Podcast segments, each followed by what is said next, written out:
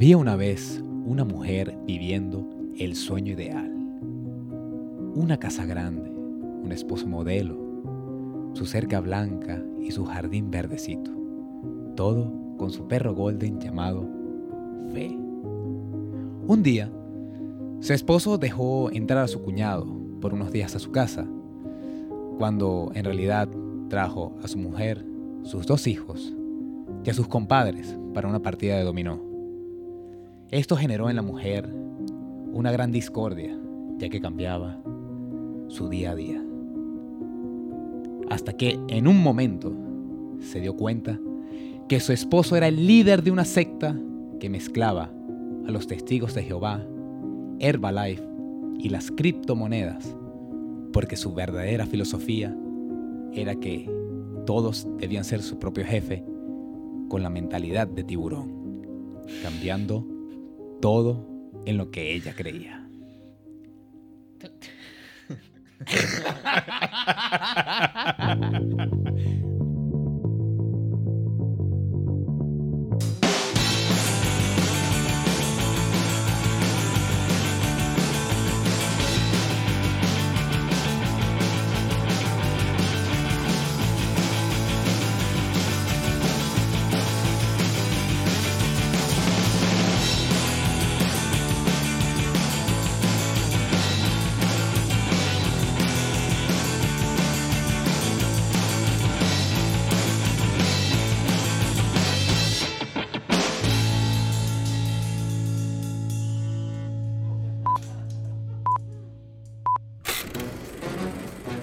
Cinemen. Análisis, conversación, risas y comparación. El podcast que combina la formalidad de un programa de radio con la libertad de una conversación entre dos amigos un viernes por la noche. Si buscabas un espacio de opinión sobre el séptimo arte, llegaste al lugar indicado. Cinemen con Kevin Jordán y Johan Ojeda.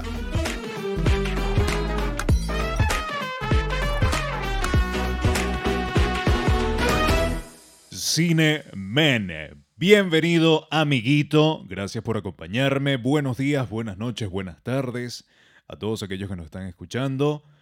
Amiguito Johan Ojeda. Estimado compañero, compatriota, Kevin Jordán, muy bien, muy bien, muy bien. Gracias por, por esta primera ocasión aquí celebrando contigo el primer episodio de eh, este podcast dedicado al séptimo arte y a la destrucción también de ello, dependiendo de cómo sea la película, que en este proyecto que bautizamos como Cine Men. No somos tan haters realmente. ¿O sí somos haters? Bueno, sí, señoras y señores, somos, un poquito haters, pero, pero tratamos de que, de que todo tenga una lógica, ¿no? Obviamente no hablamos porque sí. Tenemos a Johan, que es un experto en cine desde hace 57 años, y yo que recién estoy iniciando hace, par, no sé, un par de meses, cuatro meses como máximo, que me estoy iniciando en esto del cine. No, claro, y también tomar en cuenta que este es el programa donde evitamos que la gente se vuelva unos film bros. Ah, no sé si habías escuchado ese término antes. Me, lo habías dicho y, y, me había quedado si era un insulto que me habías hecho a mí, pero ya como se lo está diciendo el público, posiblemente no sea un insulto, pero cuéntame un poquito. Que un film bro es la, persona que, te dice usualmente como algo de cine con voz de, de experto, pero todo es por encima. Por ejemplo, su película favorita es Fight Club. Oh. que es tremenda película. Rápido y pero eso es exactamente, no, tiene, un toque, tiene un toque de, que la naranja mecánica. Sí, o sea, algo, algo que se va, ¿sabes? Son películas de culto de, primera línea, ¿sabes? Allí hay algo más a fondo y nosotros tratamos de evitar eso. Con Kevin, que es maestro cinematógrafo, director, y, yo que sí soy el film bro del, grupo y por eso estoy aquí tratando de instruirme. Yo, quiero decir que tú eres tremendo productor y eso, y eso hay que aceptarlo. Eso hay que aceptarlo. Pero otra cosa que hay que aceptar, y ya que lanzas el término de film pro, de, pro o bro, de film bro. Bro, bro, bro. Bro, ya que lanzas el término de, de film bro, eh, la película de la que vamos a hablar hoy ya va. Si nos vamos primero y principal a lo que fue esa, esa sinopsis que me diste, literal, pana. O sea, te fuiste, eh, eso es Angélica Pecado, eso fue, eh, eh, ¿cómo se llama? La mujer de Judas.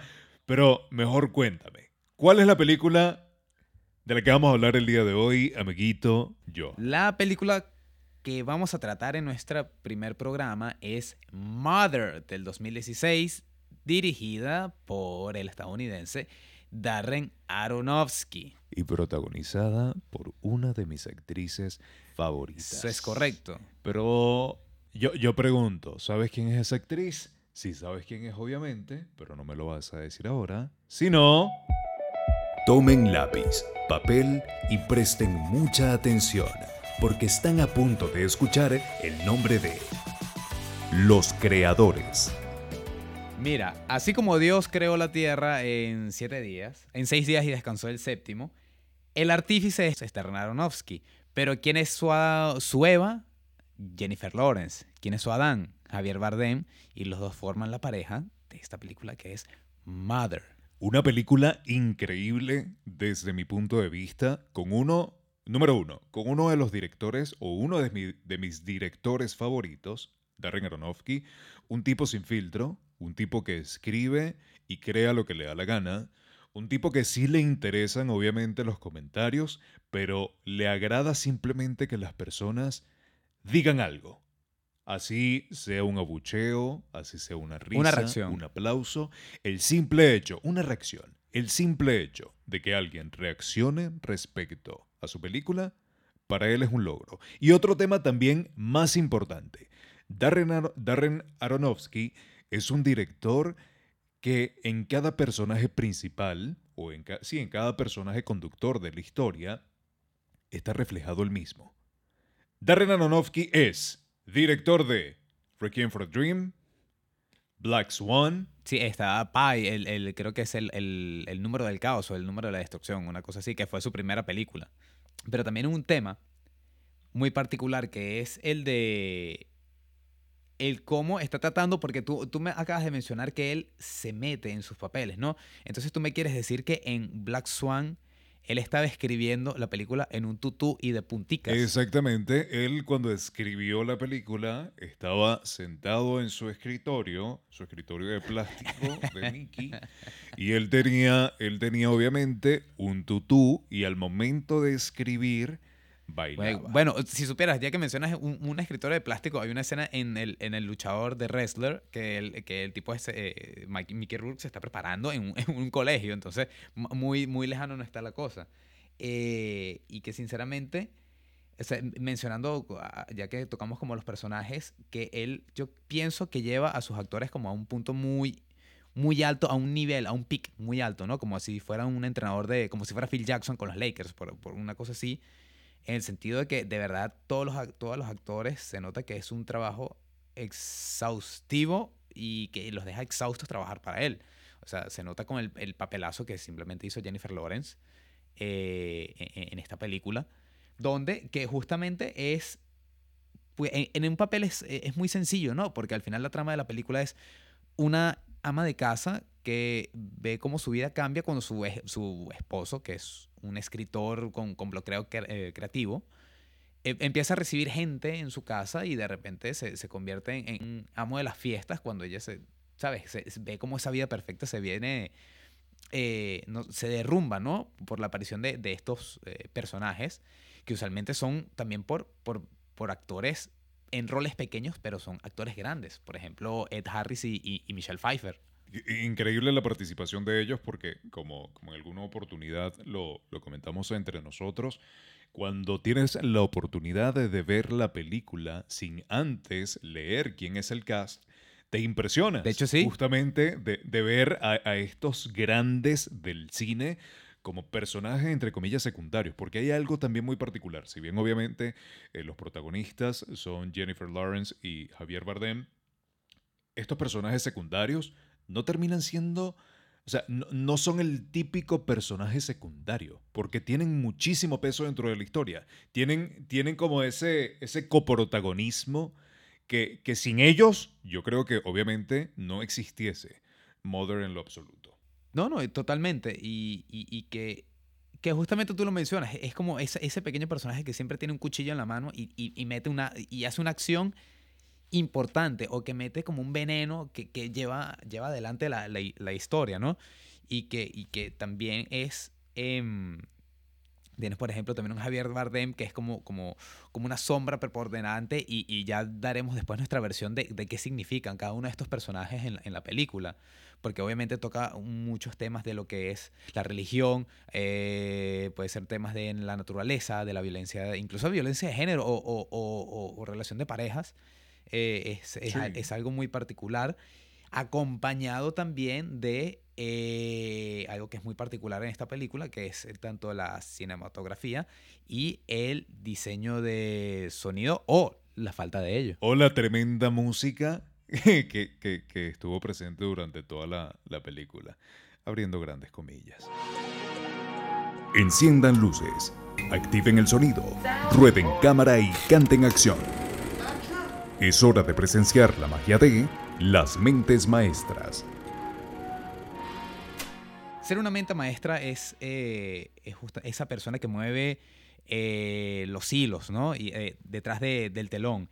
Y en esta podemos empezar con una de las mentes maestras de la película, que es Matthew Libutic, que es el director de fotografía favorito de Darren Aronofsky. A mí me encantan esas, esas duplas que se van creando con el tiempo, porque básicamente creas una relación con... Sí, más allá de una relación de amistad, creas una relación profesional y en la que se entienden perfectamente director con director de, de, de cinematografía eh, o direc director de fotografía, mejor dicho, no me vayan a criticar por lo que acabo de decir. Eh, sí, director de cinematografía. ¿Qué pasó, Kevin? Pero en fin. Va vamos, tú, tú, puedes, tú, puedes, tú puedes. puedes. Hay que hacer las planas. Hay que hacer las planas y ya. Me encantan estas duplas porque básicamente, ¿cuál es el trabajo más complicado cuando un director de fotografía se une con un director de una película, director actoral? Y es tratar, número uno, entender cómo quiere que se vea la historia que, que, tiene en papel y, y, qué quiere transmitir a través de la imagen. Eh, puede existir obviamente una, una discordancia o, algún problema entre ambos, sí, obviamente lo que tú quieres reflejar a, a, través de tu historia no es lo mismo que el director de fotografía te está dando como propuesta. Y, y que este par se conozca desde hace muchísimo tiempo, que hayan creado The Black Swan juntos, que hayan creado Requiem for a Dream juntos y el resto de las películas de Darren Aronofsky, obviamente le, le da un valor agregado al, a este film porque te das cuenta cómo se complementa la, la, mente maestra detrás del papel, del lápiz del papel, con este, este creador de, de imágenes que, que, literalmente es un tipo fantástico. No, y, totalmente. Y, y, no tan solo que es de Darren Aronofsky, también es el favorito de John Favreau. Eh, que quien no, a lo mejor no reconoce por nombre, es el que dirigió Iron Man 1 y 2, es el, que hace el personaje de, Happy Hogan en el universo Marvel. Y bueno, yo creo que es el, el culpable de, de, la creación del universo Marvel, eh, de cierta forma. Y, pero, pero tú mencionaste algo muy importante, ¿no? Haciendo un pequeño paréntesis de, de la relación de, de, de, director y de director de fotografía. ¿Tú crees que una de las cosas principales tiene que ser no tan solo la comunicación, sino la honestidad?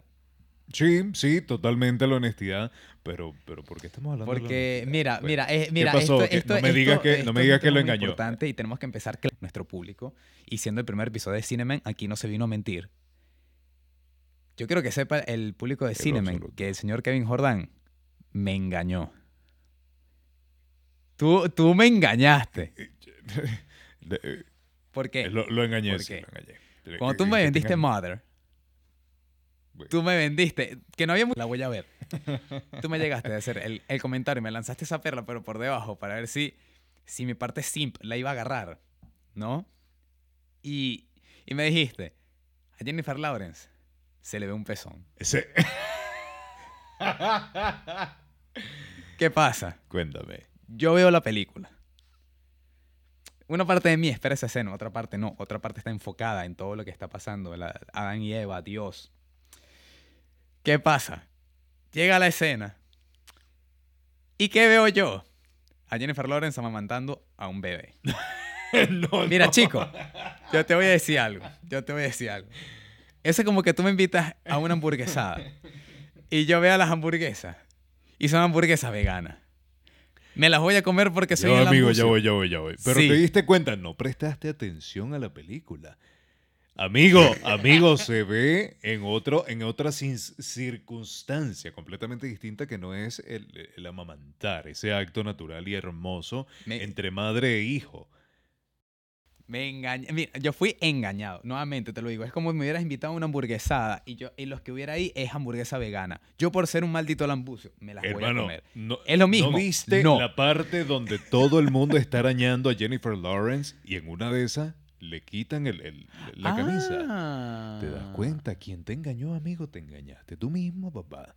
Porque yo no te engañé, yo te dije la verdad. E incluso podemos volver a ver la película y hacemos capture. Para que el público Eso es lo que vamos a pueda decir redes si realmente de, te mentió o no. La gente preguntándose. Es más, preferiblemente quien esté escuchando este programa en este preciso momento, por favor, acércate a nuestras redes sociales y nos vas a enviar por DM la foto. Y disculpa con todo, con todo el respeto que, merece la mujer y el cuerpo de la mujer. Yo soy un fan del desnudo artístico, soy un fan del desnudo, respeto completamente el cuerpo de, toda persona, hombre, mujer, perro, gato, lo que sea, pero eh, aquí entramos en un debate y ese debate es, coloca la foto, no importa, eh, eh, censúrala, censúrala con una carita feliz, pero ahí estuvo presente. Es decir, que tú, tú, tú, tú estás presente. haciendo como Jesucristo con prácticamente todos sus apóstoles. Me estás abriendo los ojos. Me, está- me estás quitando la venda de la mentira. Te estoy, eh, te estoy quitando. Mira, soy como, eh, mira, acabo de hacer, acabo de hacer como, como creo que fue San Pedro que negó a Jesús tres veces. Mira, yo, yo acabo de negar que tú me dijiste la verdad tres veces. Mira, mira cómo he caído debajo. Solo espero tu, solo espero tu perdón. Mira, yo no te mentí a ti, pero ¿tú sabes quién le, min- quién le mintió a quién? ¿Quién? Tú te sabes esa historia. Es más, me, la vas a, me vas a echar la Mira. historia tú. Ah, tú yo te la sé. sabes. A ver si. Para ver, pa' ver quién engaña. Pero Sí, aquí hubo un engaño. Pa- En para que la gente lo sepa. ¿no? Eh, los Johans somos bien particulares. ¿Por qué? Porque el director, eh, o bueno, el encargado de componer la música de esta película es el isla- era el islandés Johan Johansson, mi tocayo. ¿Qué es lo que pasa? Él después de, una, de estar un año trabajando en la música, 365 días pegado a una en, en el, en o el- lo que le iba a dé la decir, en el, gana Fru- en el creando Fruit algo. Loops, donde los DJs preparan la- las mezclas. Eh, él tiene la siguiente llamada con el señor Darren Aro- Aronofsky, o por lo menos imagino que yo eh, espero que sea una llamada, porque si es un correo va a ser mucho peor, en el que... O posiblemente haya sido a través de un BlackBerry Pin. Por el pi- ¿es pin que se Sí. llama? Sí, capaz fue Pues así. porque son Con un hipsters. zumbido. Porque son Con un zumbido, exacto, porque son hipsters. Sí. Entonces, eh, eh, en, en este momento el señor Kevin Jordan va a ser de Darren Aronofsky, yo voy a ser de Johan Johansson, llamando desde Islandia a Nueva York. Ok. Ring, ring. Ese es mi, ese es mi, mi, mi tono polifónico, así que espérate. ¿Quién atiende? ¿Atiendes tú o No, atiendo atiendes yo? tú. Ok. Aló. Sí, Darren. Eh, ¿Cómo estás, Johan? ¿Cómo te ha ido? Compadre, súper bien. ¿Escuchaste las canciones que te mandé para la película? Mira, quedaron brutales. Yo, yo creo que ni siquiera un hit de Chino y Nacho va a pegar tanto como esto que tú me acabas de Mira, te comento entonces lo siguiente. Se me ocurre una idea. Eh, Vas a hacer dos, vas a hacer dos músicas más, dos canciones más sin cobrarme nada. no, te tengo una idea que va a cambiar la película y va a revolucionar el cine por completo. Mierda. Sin la película, sin música, papá. La, la película. O sea, tú me estás ofreciendo un perro caliente sin salchicha. ¿Qué es lo Sí. revolucionario y nada más comerme el pan? Porque, ¿Fuera chinazo? porque vamos, porque tú con Clint, vas- mi- nuestro diseñador de sonido, te vas a- se van a encargar de crear el ambiente de la película sin la música. Y créeme que eso va a dar un toque increíble a la película. Tú dices. Totalmente, compadre. Geni ¿Y los reales, y los reales que me costó tus 365 días de trabajo? Ah, no, no, eso no hay devolución. Ok, vale, perfecto. Me encanta la noticia que me acabas de dar y acepto, compadre. Gracias, Johan, eres el mejor. Vamos por par de cervezas o bebidas espirituosas. Te amo, ¿oíste? Gracias por ser el mejor compositor que ha existido en este mundo y por darme la mejor recomendación que ninguna otra persona se había atrevido. Papi, para servirte, yo te envío la botella de etiqueta azul con la plata que tú, bueno, que tú me diste por mi trabajo no entregado. Clic. Mu- muchísimas gracias. Tú, tú, se cayó la llamada. Literalmente me imagino que eso fue la llamada entre Darren Aronofsky y Johan Johansson. Totalmente. O sea, tú vas a decir que tú hiciste una banda sonora durante un año y tú no le vas a entregar. Porque él se dio Obvio. cuenta que era lo mejor, que es lo que estábamos conversando tras bastidores tú y yo. Que el tipo se dio cuenta que la- a lo mejor la banda sonora no era la mejor para la película. O sea, y, y- Pero- punto. Pero vamos a analizarlo desde un punto de vista un tanto más técnico, para no ir solamente estos comentarios que, que- que obviamente son muy particulares porque son completamente ciertos. Nosotros tenemos grabaciones de esa llamada y lo que acaban de escuchar ahora no fue simplemente una dramatización o, o algo inventado, sino que literalmente esto sucedió. Fue, fue un Fue direct- real. un- Aquí, aquí- sí. aquí no hacemos improv. Fue, una- fue un audio directamente de WhatsApp. Pero vámonos a la parte más técnica. Vamos a lo que es eh, el lenguaje visual de la película y justamente cómo se puede complementar esta falta de, de una musicalización, de algo que termine como, como dándole un poco más de punch a, la historia.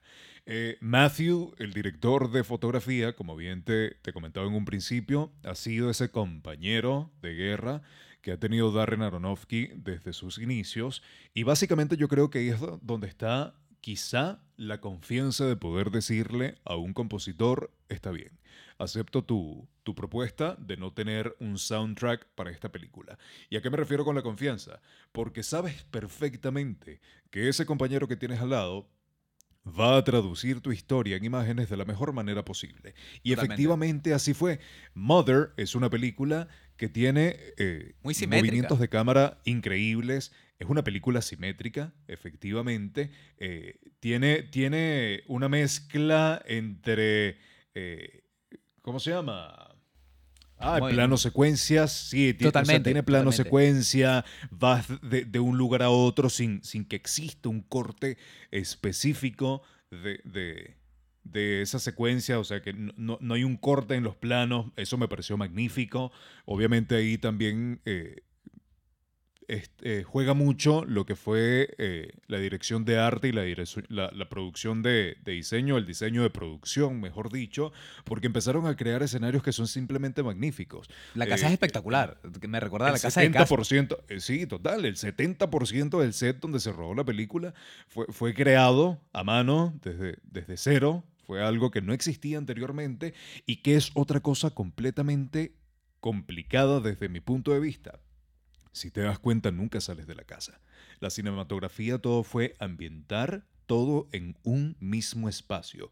¿Cómo hago yo para convertir el hogar de esta pareja en 7000 espacios completamente distintos?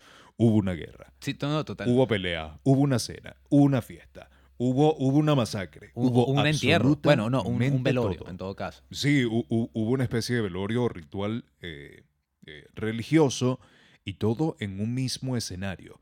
Ahí es donde está, eh, ahí es como se nota esa creatividad de increíble cómo, cómo perfectamente sin salirte de un espacio me puedes contar 20 historias completamente distintas. No, y, y- y es un tema muy particular porque uno piensa que la casa, eh, o sea, tú te preguntas cuántos cuartos tiene la casa.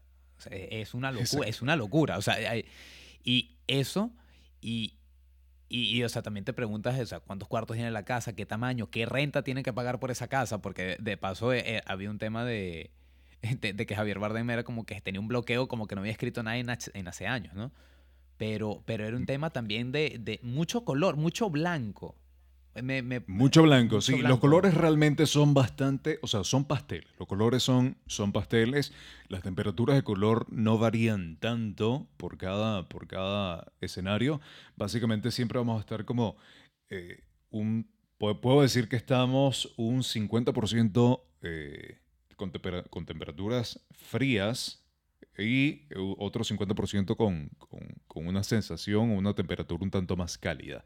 Creo que así es como se divide la, la película. Cada, cada escenario o cada, cada secuencia o situación se presenta a nivel eh, de imagen muy, muy bien. O sea, puedes, puedes sentir lo que el personaje en ese momento está tratando de, de transmitirte. Cada escenario se siente, cada escenario se huele, cada escenario obviamente se escucha porque no tuvimos música, sino que no, tuvimos eh, una eh, excelente mezcla de audio. Sí, no, no, no. de- sinceramente, ya fuera de todo chiste, eh, eh, de las cosas impresionantes de la película, de verdad, es el- el- el- la producción de, de sonido, en el sentido que, que tú escuchas que si el- bosque, eh, lo que, que rodea la casa, o, o de repente silencios, porque tú en realidad no sabes dónde estás, no sabes si estás como en un lugar que tiene como un pantano, esto es más como un, un lugar como una sabana, eh, es como una granja, no sabes qué es. Entonces, pero siempre te rodea como un, un sonido de, la naturaleza, o incluso puede ser muy eh, apabullante eh, los momentos donde hay mucho público. Es, decir, que dando un ejemplo, la fiesta, que, bueno, que era parte del velorio, a, a- la mitad de la película eh, hay momentos que de verdad es, es estresante por la cantidad de ruido que, claro, está diseñado así para el personaje, para, para atormentar al personaje de Jennifer Lawrence, o por lo menos eh, transmitir lo que ella está percibiendo, y, y es una cosa horrible. Que obviamente, ya que lo acabas de mencionar, la, el complemento, la participación o la actuación de, de esta, de esta actriz y también de Javier Bardem fue esencial porque eh, cuando tienes una película sin música, donde el sonido es lo principal, el sonido ambiente, si toca algo, cómo se escucha ese algo que acaba de tocar, si abre una puerta, cómo se escucha esa puerta en específico, obviamente tiene que estar acompañada de una intención. Una intención que, como te digo, termine o te permita oler un espacio, sentir un espacio, además de simplemente escucharlo, porque obviamente es- el tema principal que estamos tratando ahora. Los actores cumplieron con ese objetivo. Jennifer Lawrence, eh, actriz en, en Hunger Games, eh, Los Juegos del Hambre. Javier Bardem fue el capitán Salazar en eh, Piratas del Caribe. Y ahí es donde tú empiezas a entender, porque Mother es una película compleja. Totalmente. Mother es una Como- película que, que- que tiene más interpretaciones que la misma Biblia.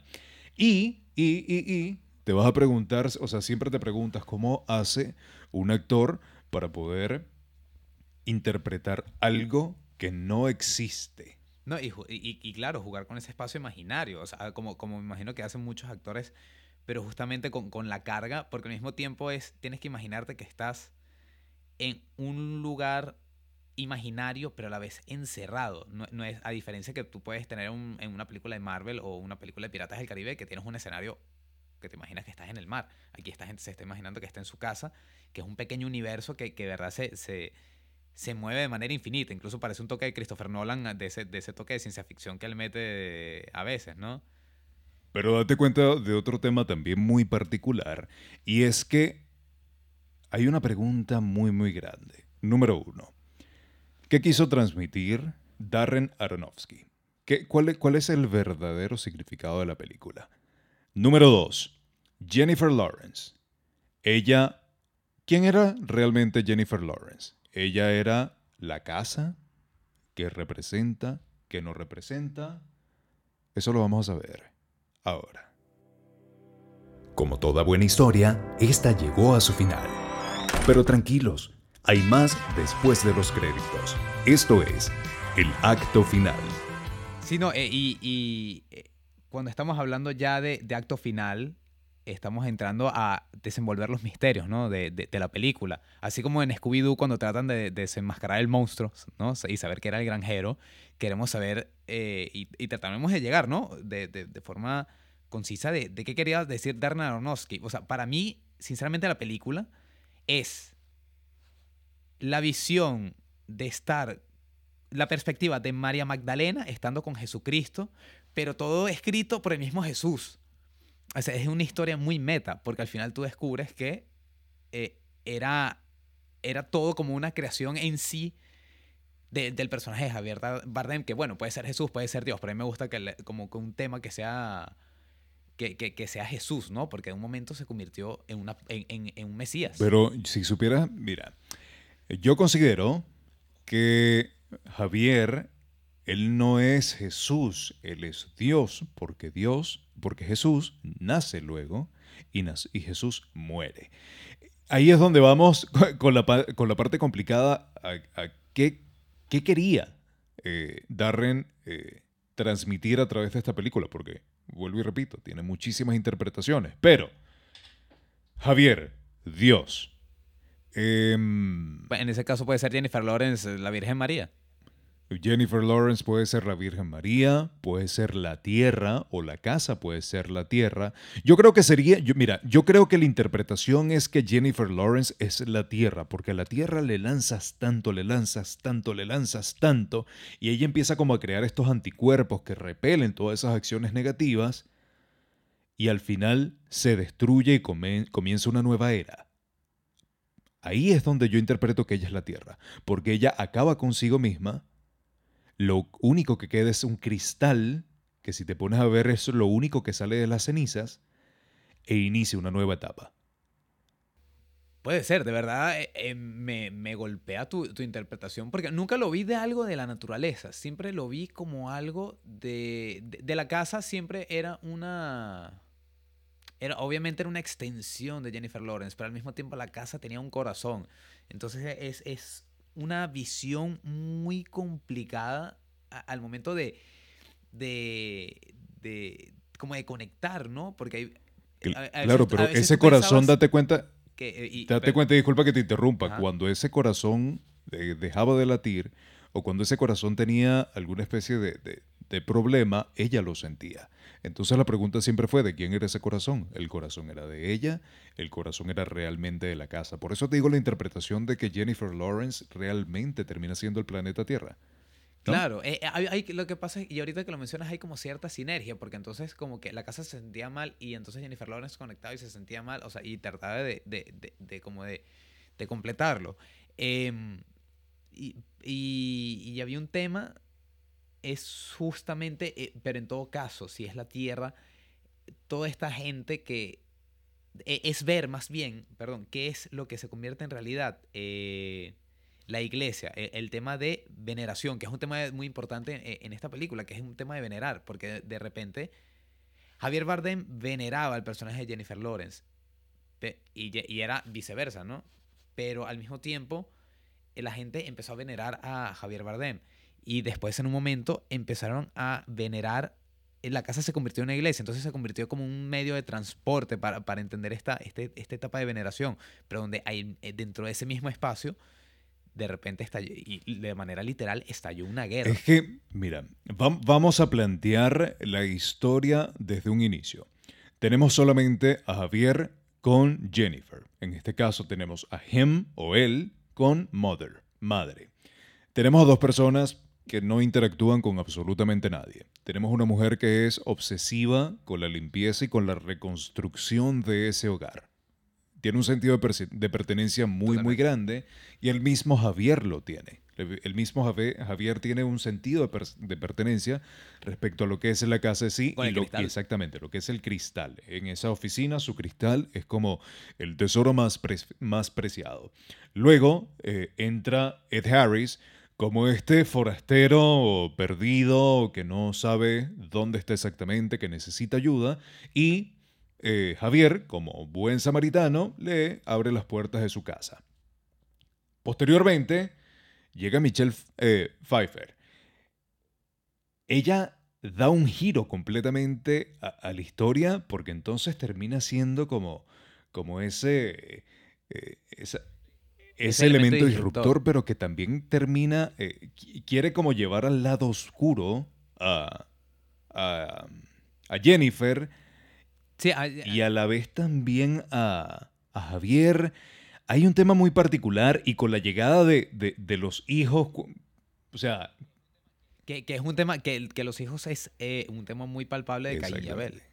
Porque es un hermano, es el hermano, pero no me acuerdo la historia de Caín y Abel, si es el menor que mata al mayor o mayor al menor. Pero en un momento un hermano mata al otro. Y, y que, y que también, que, que, ah, por cierto, haciendo un pequeño paréntesis, una particularidad, los hermanos en la película literalmente son hermanos, que son Doomhall y son, Son Brian hermanos de la vida real. eh, actores eh, hijos del actor Brendan Gleeson, mejor conocido como Ojo Loco Moody en Harry Potter. Y, y me pareció una escena muy par- particular que literalmente hayas tenido a dos hermanos actuando que se iban a matar a sí mismos. O sea, imagínate cómo sería la conversación familiar, de, literal, de, mira, ¿qué tal la película? Sí, maté al imbécil este. Ah, bueno, buenísimo. ¿Les pagaron? Sí, excelente. Y, y ahí hay algo también yéndonos un poco hacia, hacia atrás cuando hablamos de los actores. Tenemos este par de hermanos que entonces también hacen esa, esa escena como algo natural, porque son dos personas que ya han peleado anteriormente, son dos personas que, que se compenetran muy, muy bien, porque literalmente pueden, pueden hacer como esa regresión a lo que fue su infancia y transmitir a la película algo que es simplemente genuino, a excepción de que lo mate, porque obviamente si no, ninguno dos estuviese vivo ni, ni estuviese participando, pero, pero e- esa esencia natural, creo que de alguna forma u otra eh, también enriquece o, o le da muchísimo valor a la, a la pieza. En conclusión, como muy general, Mother es una, una película que refleja eh, lo degradada que está la sociedad, cómo la religión influye en las decisiones de las personas, cómo la gente necesita de alguien que le diga qué hacer, cómo la gente necesita a extremo. venerar. O sea, ¿Y literalmente lo- necesitan cómo- un dios.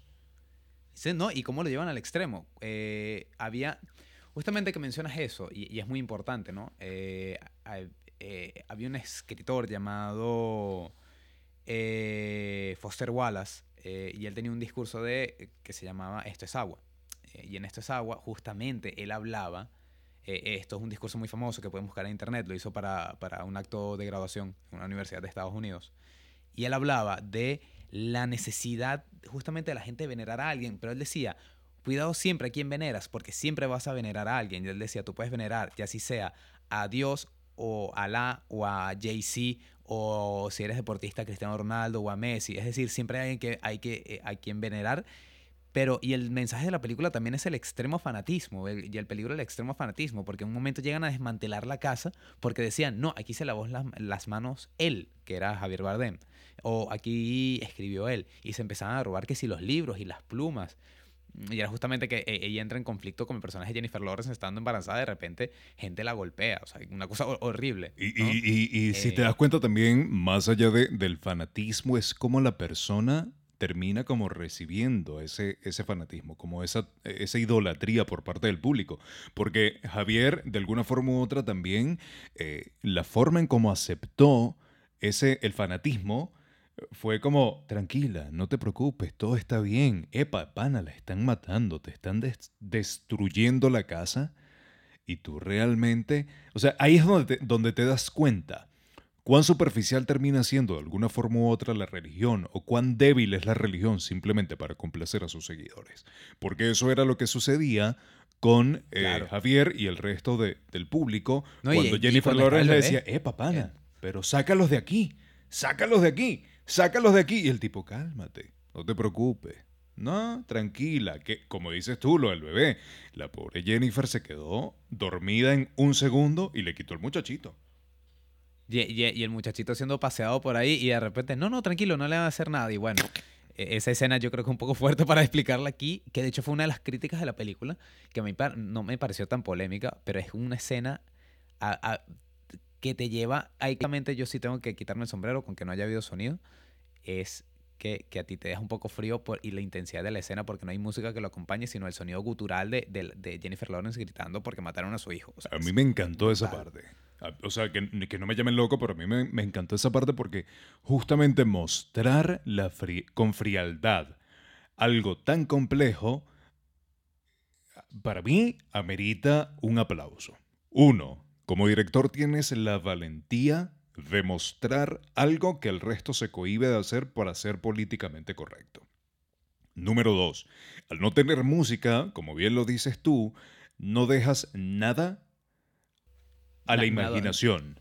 O sea, nada queda en el aire. Te lo graficas y era lo que te comentaba anteriormente. La combinación entre la cinematografía, la actuación y el diseño de sonido te permiten oler, sentir, palpar el lugar eh, que te están mostrando en la película y esa escena específicamente, yo creo que hasta la sangre del niñito por la mente te pasó, eh, como, como olía obviamente sin ser loco, pero es que era un espacio donde la gente se estaba comiendo el cuerpo de Cristo y ahí es donde voy porque Javier sí. no es Dios, porque entonces matas al hijo de, de- de Dios y además te lo comes. Y, y Dios agarra y dice, tranquila, lo están llorando, lo Sí, están pero- venerando, Claro, te estás comiendo el cuerpo de Cristo. La, la euca- la Eucaristía. La Pero- Eucaristía. Bueno, y yo, eh, bueno, para cerrar como, eh, como esta, esta parte, eh, sería de, de- que es una película que, que va a ser eh, de eterna...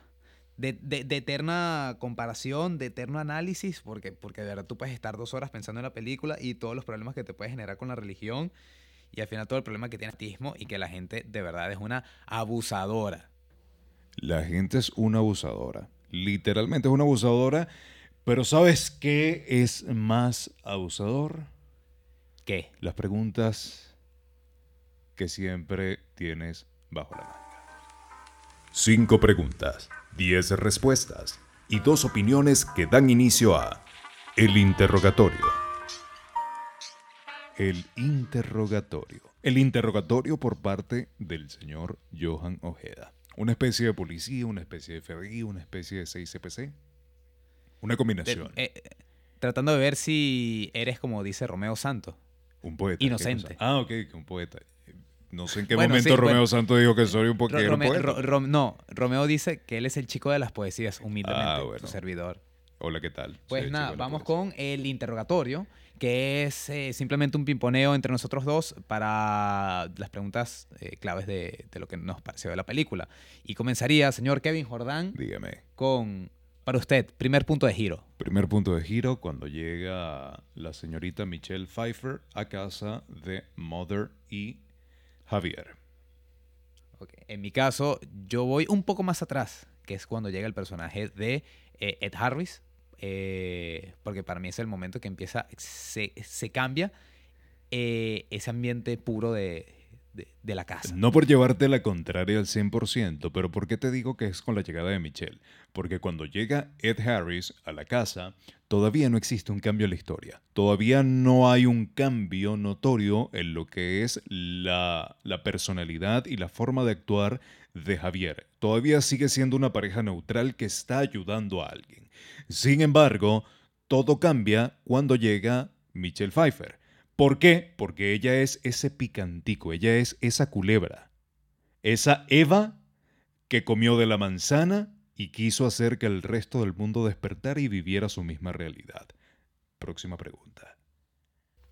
Y que ustedes también nos digan en los comentarios qué es lo que piensan Obviamente. respecto a, a este interrogatorio. Segundo punto de giro, señor Kevin Jordán. Segundo punto de giro, ya la historia cambia en el momento en el que matan al niño.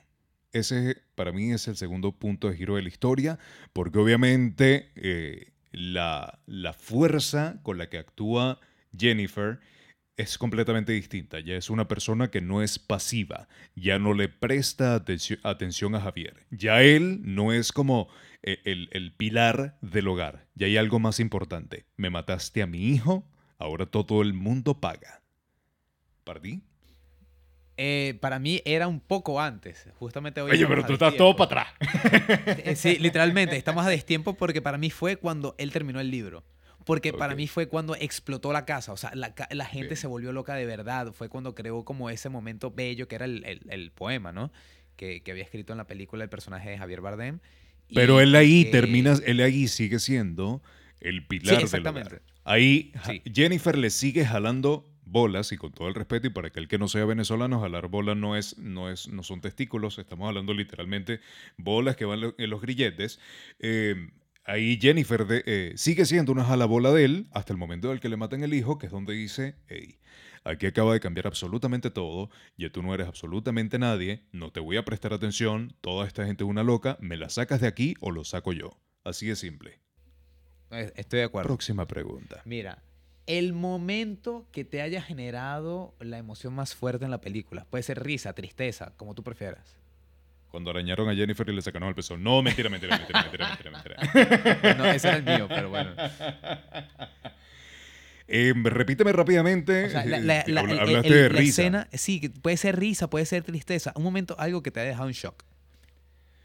Mira, eh, no, no realmente algo que me haya dejado en, en shock, sino que, que me gustó de la película, que es lo que más eh, valoro, es justamente cuando empezamos a tener como los cambios de escenarios dentro de la película, como, como de un momento a otro pasamos a una guerra y después eh, tenemos justamente esta idolatría o, o especie de, no sé, secta religiosa. E- esa variación, esos cambios dentro de la película fueron, fueron mis favoritos, porque fue justamente como el clímax de, de la película. No te tengo como como una palabra, no te tengo una acción en específico porque realmente todo me gustó, pero eso, ese cambio de escenarios, estuvo tan bien sincronizado, fue un baile. Para mí fue un baile visual. Tuve, tuve la oportunidad de, ver una melodía y, ver un baile entre escenas y planos que realmente ninguno saltó y, todos para mí tuvieron total lógica. ¿Cuál fue para ti ese momento que te generó como, como entusiasmo, llanto, risas, dolor? Si supieras, eh, el momento que me generó como más eh, me generó impacto fue cuando en, el velorio, eh, que se convirtió de repente en una fiesta, eh, hay unos chicos que están sentados en el, en el, como en el lavaplatos. Y ella le decía, por favor, no es, eso no está fijo, deja de montarte ahí. Porque me generó tanta rabia, porque tú sabes que tú estás en tu casa y alguien no te presta atención y tú quieres matarlos y de verdad no lo hagan. Y también... Y eso es muy típico. Y sí, no, y no, y, y, y, es un tema también de cómo se ve reflejado ella como madre. Ese, ese Entonces para mí ese eh, eh, es como un momento que se me queda muy, muy fijo. Em, voy con la siguiente pregunta que sería tu escena favorita o tu encuadre o la toma que tú dices me encantó. Mira, voy, voy algo previo a eso y, y sí algo aquí que me, que me acabo de acordar cuando eh, aparece el corazón en la poseta y se baja. Ah, buen toma. En un momento no, no entendía que era el corazón hasta que se... y se fue. Y yo, mira, se fue como un mojón. Huyó el corazón. El, el, corazón por la poseta. Desechado. Es así como que terminó, terminó conmigo esta mujer. Desecho mi corazón, pum, como un mojón, aléjate. Eso. pero vamos con, la, con esta pregunta que me acaba de hacer que, que es muy, muy, muy buena. Sí, no, me acuerdo. ¿Cuál, es tu, encuadre, favorito? O sea, una toma que tú, tú hayas dicho qué perfección, qué, qué, qué, toma, qué, qué, dices, qué colores. Mira, a mí me encantaron todos los planos, eh, todos los primeros planos que hicieron de Jennifer Lawrence. Increíble. ¿Por, ¿Por, qué me encantaron? Me encantaron número uno porque obviamente eh, la cinematografía es hermosa, tiene una textura muy, muy suave, con colores pasteles muy lindos, pero además la hacen ver a ella muy angelical. O sea, no, no es porque a mí me encante esa mujer desde todo punto de vista, pero, pero era como la Virgen. O sea, literalmente si me dieras como esa eh, si, me dijeras qué te hace sentir en relación a, lo que es la narrativa de la película, era literalmente como una muy buena representación de, de cuán pura puede ser esa Virgen, ¿no? Se veía hermosa. Todos los primeros planos de Jennifer Lawrence para mí fueron magníficos y obviamente si nos vamos con el tema del clímax y los cambios de escenarios, todo, todo eso para mí fue, fue magnífico. El disparo que le dan eh, en el cachete al militar y le destrozan la cara, obviamente son cosas que tú dices increíble, o sea, es un momento épico. A mí me encantó esa parte. Brutal. Eh, para mí, eh, mira, yo comparto lo de Jennifer Lawrence, pero no lo veo más estético, sino que yo soy soy más simplón, por lo menos para este episodio. Eh, y Kevin, pensamiento final de la película. Pensamiento final de la película. la religión o el fanatismo hacia la religión o cualquier otro, otro culto no tiene lógica. Termina destruyendo la sociedad y te termina destruyendo a ti como individuo. Y muchas veces también termina destruyendo a la familia o a las personas más cercanas de de ese personaje que tú estás idolatrando. Personaje, digo, pensamiento final. No idolatren a nadie, no sean fanáticos de absolutamente nada, simplemente disfruten, pero no se vuelvan locos, porque no sirve de absolutamente nada. El tuyo. Pues el mío es un poco más poético, en el que yo pensaba que madre solo hay una, pero mamacitas son todas. ¡Llévatelo!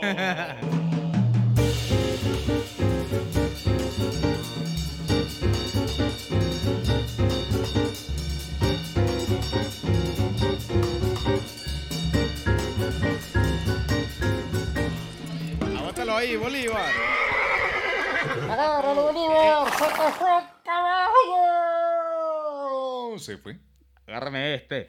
Pero mira, haciendo, haciendo un pequeño break, eh, mire, si, si ustedes piensan que cuando vean Mother es una película loca, nuestro siguiente episodio será aún más. Y más loco aún, y si de verdad, como dice mi amiguito Johan, ustedes creían que Mother era algo que te iba a dejar pensando, la próxima película de un director increíble, desde mi punto de vista, que viene como de la misma escuela de, de Darren Aronofsky. Es más, le- les voy a decir el director solamente, Terrence Malick.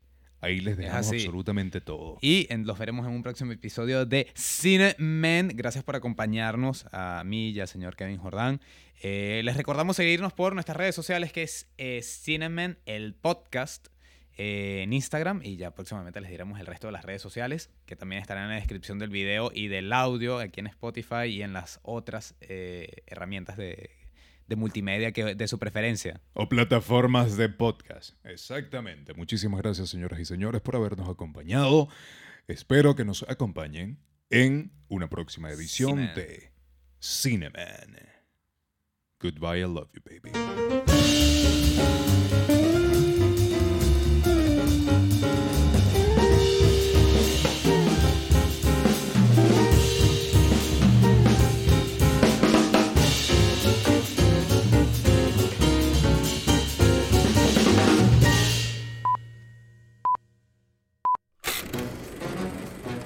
Cineman. Análisis, conversación, risas y comparación. El podcast que combina la formalidad de un programa de radio con la libertad de una conversación entre dos amigos un viernes por la noche. Si buscabas un espacio de opinión sobre el séptimo arte, llegaste al lugar indicado. Cineman con Kevin Jordán y Johan Ojeda.